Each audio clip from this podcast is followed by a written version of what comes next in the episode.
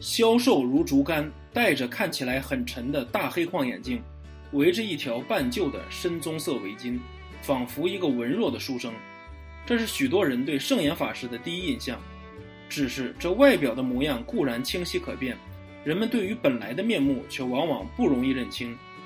包括圣严法师自己，在看得见的本来的面目的路上，他走的也并不轻松。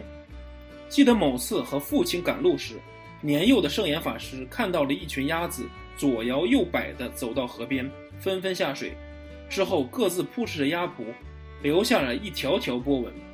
那时，父亲指着鸭子们，轻轻地说道：“你看见了吗？大鸭游出来的路是大路，小鸭游出来的路是小路。但不管大路还是小路，都是自己游出来的路。”很久之后，经历过种种沉浮，几度眼泪婆娑，圣严法师再回忆起这一幕，已是另一番滋味，弥漫心头。如今人们提到圣严法师。都会说起他一手创办的，已然是台湾佛教四大道场之一的法鼓山。一九七年，东出老人圆寂后，圣严法师继承他的遗志，回到台湾，接下了佛教文化馆和农禅寺。十二年之后，他秉持着建设一方人间净土的理想，开启了法法鼓山的建设工程。那时，圣严法师已是六十耳顺之年。但他依旧为此四处奔波，殚精竭虑，还说自己忙得很欢喜，累得很快乐。正如他自己所做的四句偈：“七十年病若奔波，懒得记得施功过。三宝做指路明灯，随缘见人生净土。”工程总体上进展顺利，但涉及方方面面的细节却多如牛毛，处理起来纷繁复杂。有一天。圣严法师把护法会的弟子叫到了观音殿，当他们正好奇是什么事情的时候，只见圣严法师跪了下来，边哭边说：“我对不起你们，我要跟你们顶礼，我要跟你们忏悔。”众人见状，震惊不已，也纷纷的跪了下来，哭成一团。弟子们随后才反应过来，想到近日大家因为思考的方向和意见不同，各执己见而争论不休。很多事情也因此停滞下来，无法推进。透过圣严法师的泪水，他们看到了与以往不一样的师傅，既让他们感觉自己与圣严法师的心更近了，也让他们感到了很惭愧。这次的眼泪是圣严法师为弟子们而流，也是为法鼓山而流，是经历了种种磨难之后的包容慈悲之泪，是为建一个千年道场的宏愿之泪。在决定建法鼓山的时候，圣严法师就深知这是一个超越此生的愿望，这是他这辈子做的最胆大的事情，面临的将会是巨大的挑战。幸而有众人的愿力汇聚在一起，从那片山坡的地上一砖一瓦建立起了一座朴实沉稳、宏阔庄严的庙宇。一九七五年的春天，日本东京都阳光和煦，微风轻拂。圣严法师的博士论文刚被通过，这意味着他成为了华人佛教界有史以来第一位经由现代教育而获得博士学位的僧人。在外人看来，这是值得欢喜庆祝的一天。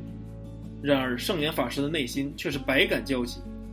他回到寝室，细细地端详着眼前的观音像，思绪万千，回忆浮现。当初。年近四十岁的自己，毅然决然地来到了日本立正大学攻读硕士。纵然有旁人的不解和毁谤，纵然生活非常的艰苦，甚至时常食不饱腹，他又未曾后悔过这个决定。煎熬难耐的时候，师傅东出老人的那句“你应该要做宗教家，请你不要仅仅做一个宗教学者”的勉励，便会在耳边再次响起。使他心中的目标愈加明晰和坚定。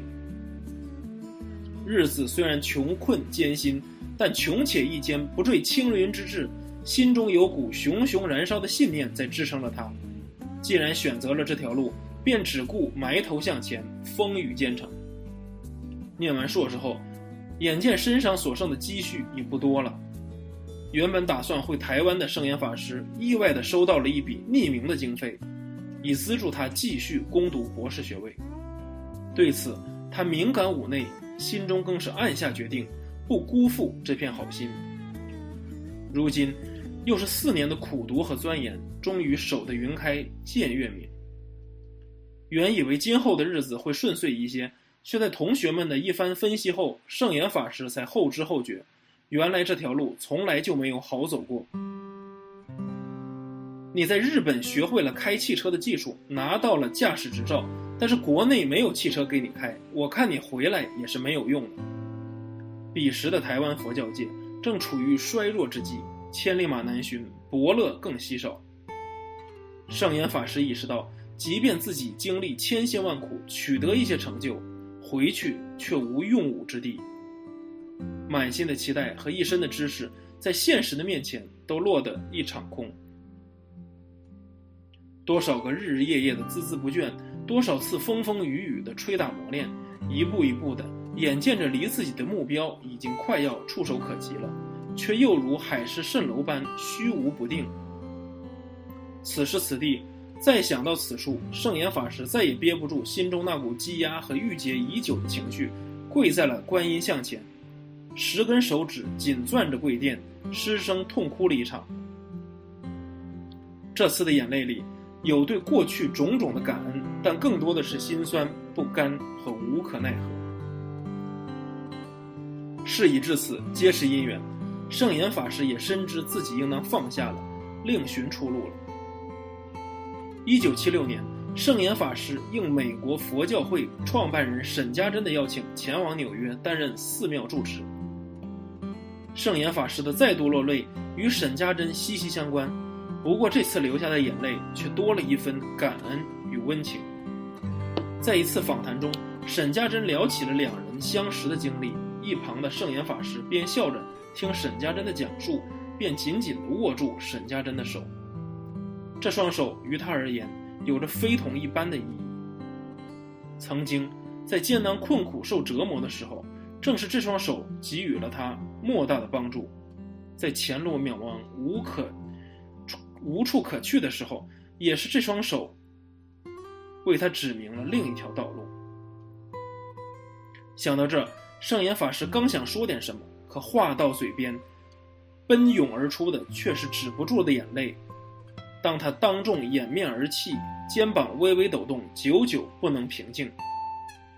这一生走过来，都是被压制的、被打击的、被拖后腿的。这个逆增上缘比较多，而顺缘却比较少。沈老居士是我在生命之中的一种温暖，可以说是阳光，我非常珍惜。回顾圣严法师的前半生，确实是一路坎坷不断，一路荆棘遍布，走的每一步都很吃力。圣严法师幼儿时体弱多病，得名宝康。孩童时因为战乱和贫穷，父母亲不得不把他送到江苏南通狼山广教寺出家，法名为常进。他那时便早早地看到了人生的无奈和生命的无常，也早早地发愿做好一名和尚。年少时动荡不安的时局，让他亲眼目睹了自己的信仰化化为赚钱的法门。一阵阵崩塌感涌上心头，他也不得不暂时还俗入伍，随着军队远走台湾。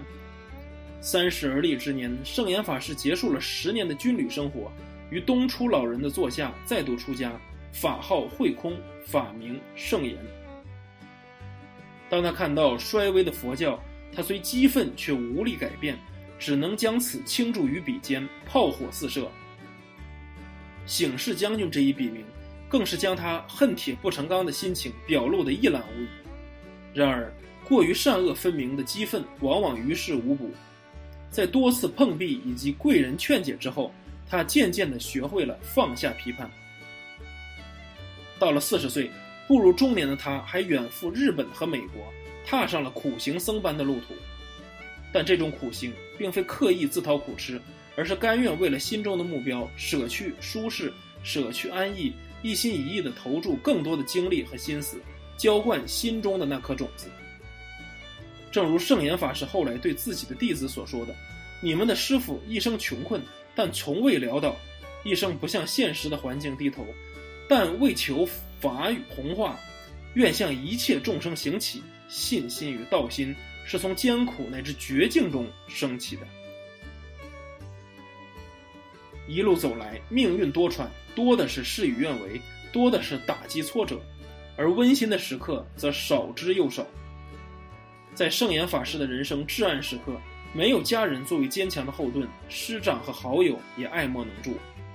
沈居士伸出的援手，无疑是一道划破了黑暗的光。让他能够继续实现弘扬佛法的心愿。行走在无人理解的道路上，沈居士的赏识和鼓励，更是圣严法师面对冷冽的现实一份特别的温暖。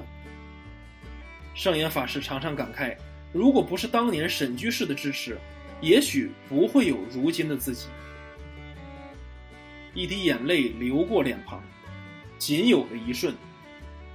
但每个这样的瞬间，其实也经历了漫长的铺垫，源于一次次刻骨铭心的经历，由一分分真情实感积淀而来。眼泪无色，但它折射出丰富的人生色彩。经历过岁月的淬炼之后，熠熠生辉。在圣严法师的三度落泪中，我们见到了一个为弘法甘愿忍受苦行的学子，一个满身书卷气又不乏真性情的僧人。一个愿放下身段与弟子交心的大师，落泪向来并不等于软弱，它反向的洗涤了我们的灵魂，让我们在经历千帆后得见自己的本来面目，游出属于自己的生命轨迹。感恩圣严法师，谢谢大家。